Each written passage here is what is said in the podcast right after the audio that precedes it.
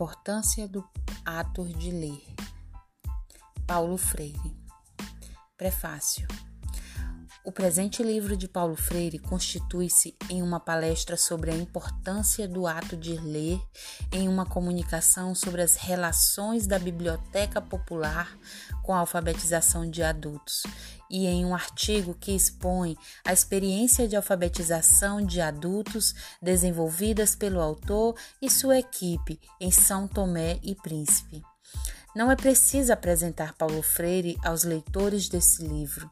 Paulo Freire, mesmo durante os longos anos de exílio, sempre esteve entre nós, pela mediação de seu testemunho do educador universal, dimensão a que acedeu ao se comprometer politicamente com a tarefa da recuperação da humanidade do oprimido.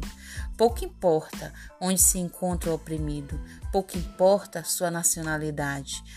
O que está em causa é a dignidade da pessoa humana, que na opressão ou na libertação atinge uma dimensão de universalidade. Ao fazer a apresentação deste trabalho, gostaria de lhe dizer aos leitores que ele volta a reafirmar os traços mais significativos do pensamento de Paulo Freire.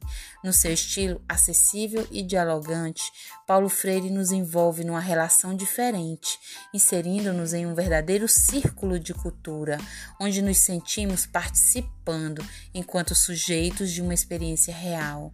Ao mesmo tempo, seu pensamento se reapresenta qual testemunho renovado de sua profunda compreensão do significado da educação no contexto da existência social e individual dos homens.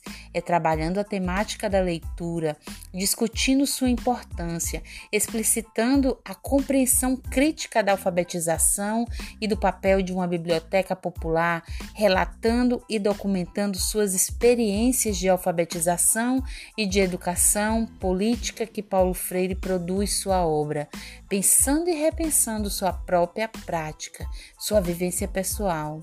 Isso porque a leitura da palavra é sempre precedida de leitura de mundo e aprender a ler, a escrever, alfabetizar-se é antes de mais nada aprender a ler o mundo, compreender o seu contexto, não numa manipulação mecânica de palavras, mas numa relação dinâmica que vincula linguagem e realidade. Adernais, aprendizagem da leitura e alfabetização são atos de educação e educação é um ato fundamentalmente político. Paulo Freire reafirma a necessidade de que educadores e educandos se posicionem criticamente ao vivenciarem a educação, superando as posturas ingênuas ou astutas, negando de vez e pretensa neutralidade da educação. Projeto comum e tarefa solidária de educandos e educadores. A educação deve ser vivenciada como uma prática concreta de libertação e de construção da história.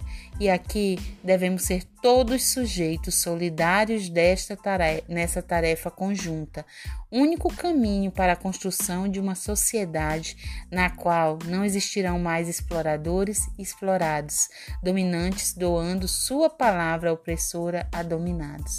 Antônio Joaquim Severino, São Paulo, agosto de 1982.